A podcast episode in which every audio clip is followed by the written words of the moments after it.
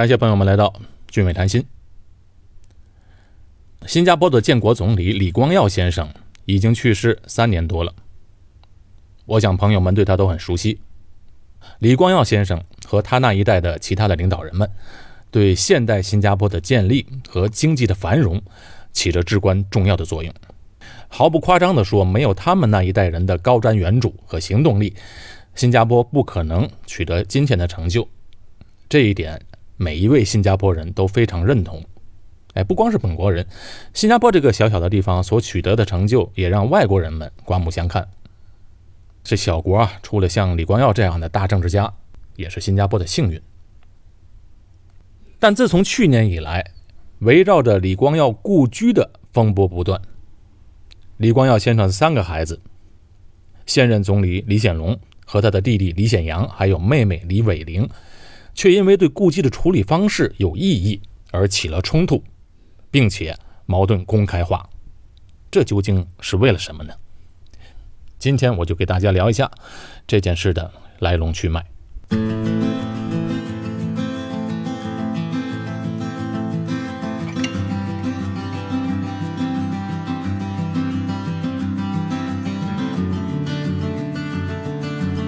而对于李光耀先生的故居，三名子女产生了矛盾和分歧，这可不是因为分家产。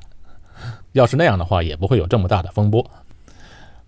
而这件事的关键是是否遵守李光耀遗嘱的问题，和对遗嘱的解释方面产生了分歧。那具体简单来说，就是这个房子拆与不拆的问题。那么李光耀的故居为什么牵扯出这么多问题呢？原因就是啊，他的故居有着特殊的历史意义。这个位于新加坡欧斯里路三十八号的房子的位置啊，非常好，离乌节路不远，而且离新加坡的总统府不远，可以说这是李光耀生命中的关键的坐标，因为他从一九四五年开始就住在这里，整整居住了七十五年。那么他的三个子女也是在这里长大的。李光耀先生刚搬进去的时候啊。这可不是新房，是二手房，而且还是租的，租了好多年后才把这个二手房买了下来。欧斯里区啊，是以英国的外科医生托马斯·欧斯里命名，他也是新加坡早期的欧洲的种植园园主之一。哎，这医生为什么要种地呢？哎，那个年代我们曾经讲过，这香料啊是当时世界贸易中占的比重非常高的哎一个商品。而香料的主要产地来自东南亚。在一八三七年，欧斯里向英国东印度公司购买了这块一百七十三英亩的尚未开发的这一个丛林地区。这一八三七年对于新加坡的历史来讲是非常早了。你想，莱佛士来到新加坡是一八一九年，也就是过去不到二十年的时间。这个园区包括了就现在的新加坡最繁华的商业街，就是乌节路，还有格兰芝路。再后来呢，欧斯里一家大小离开了新加坡回英国，他开辟的这块土地，就被称为欧斯里地区。那他走了之后呢，接手这片土地的人就把这个地方啊改成了住宅区。那这时候已经是19世纪下半叶的事情了。那直到二次大战之前，欧斯里路所居住的主要是。欧洲人，欧洲的中产阶级聚集的地区。那李光耀住的这个宅子欧斯里路三十八号的地皮，也曾经多次易手，被不同的人买卖过。那么，在日本人占领新加坡时期呢，日军在欧斯里地区还设立过宪兵部。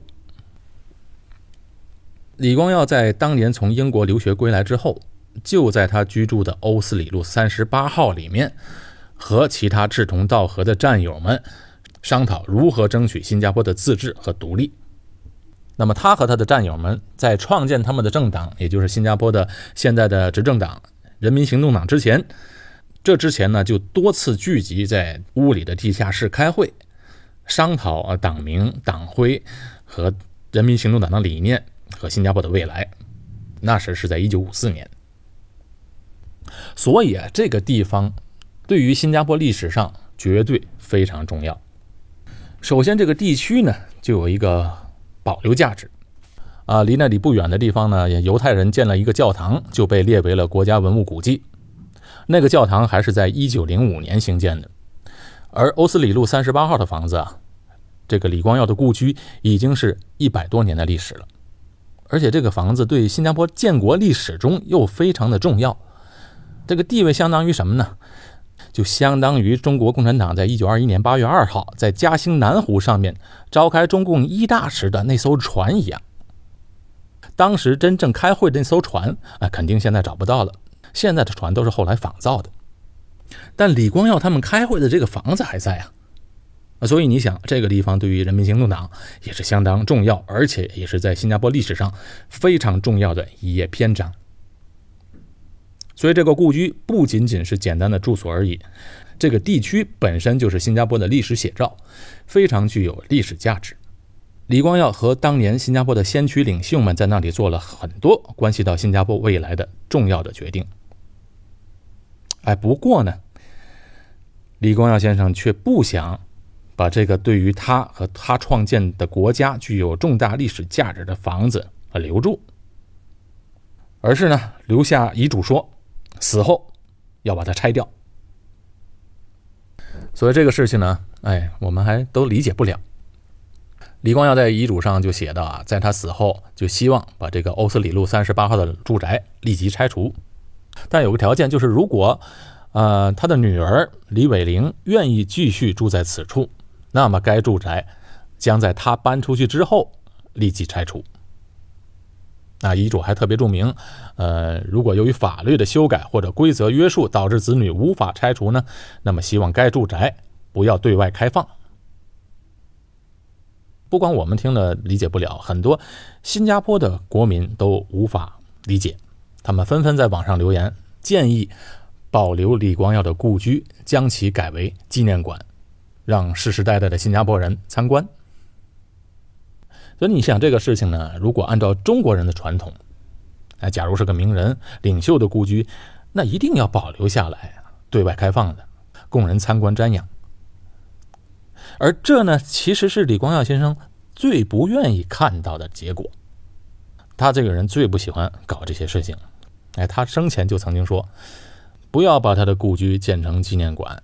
他说：“你看，像印度的建国领袖尼赫鲁和大文豪莎士比亚故居啊，开上不久就变得一团糟，那到最后还不是成了一片废墟？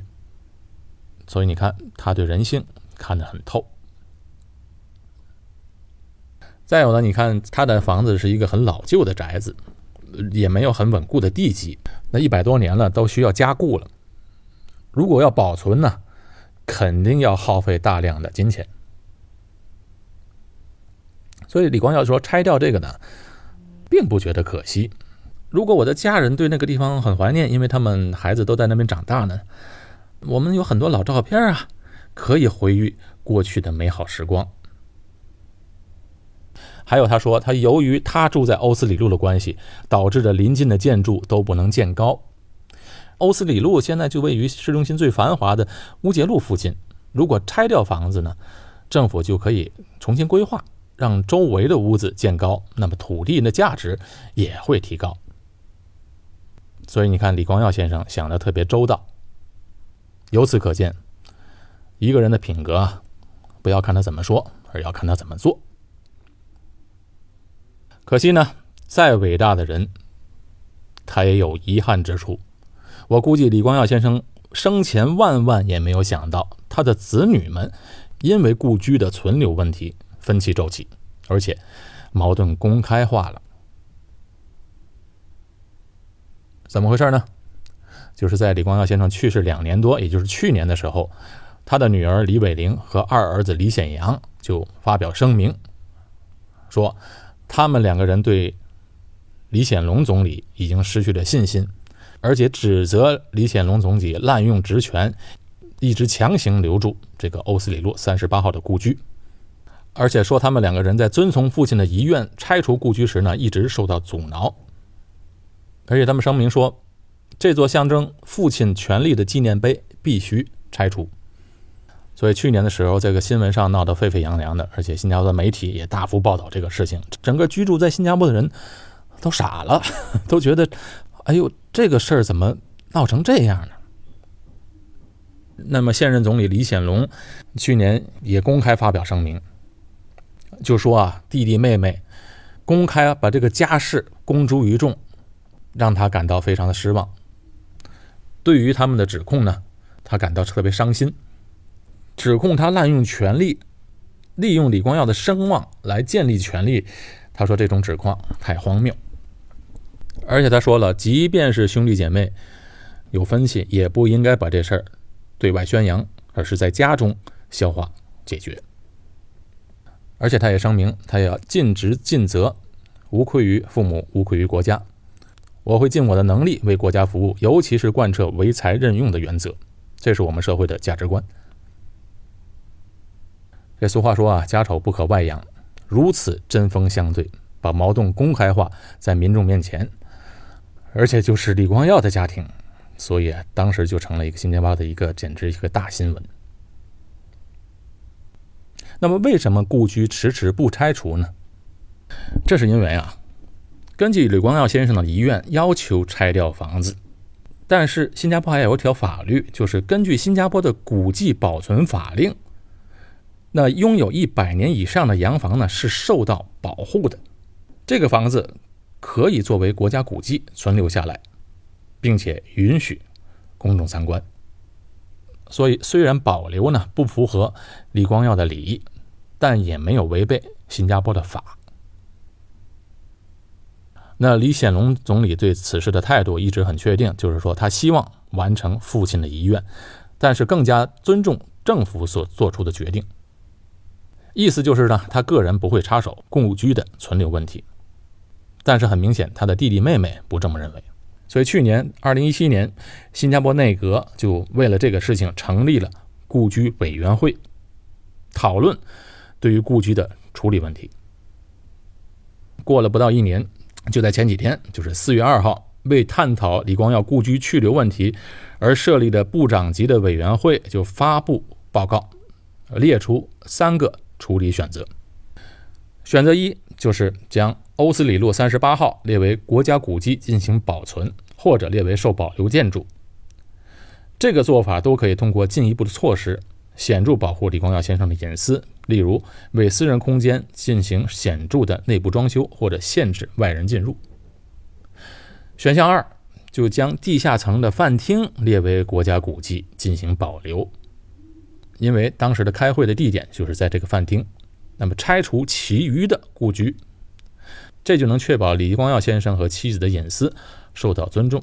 那选项三就是完全拆除故居，让屋主重新发展土地，或者让国家收购这块土地，重新发展成公园或者文物中心。但是根据遗嘱，那李光耀先生的女儿李伟玲医生还住在房子里。所以啊，政府现在也无需做出决定。这项报告将在未来的政府需要做出决定时作为参考。所以，无论最后李光耀先生的故居将如何处理呢？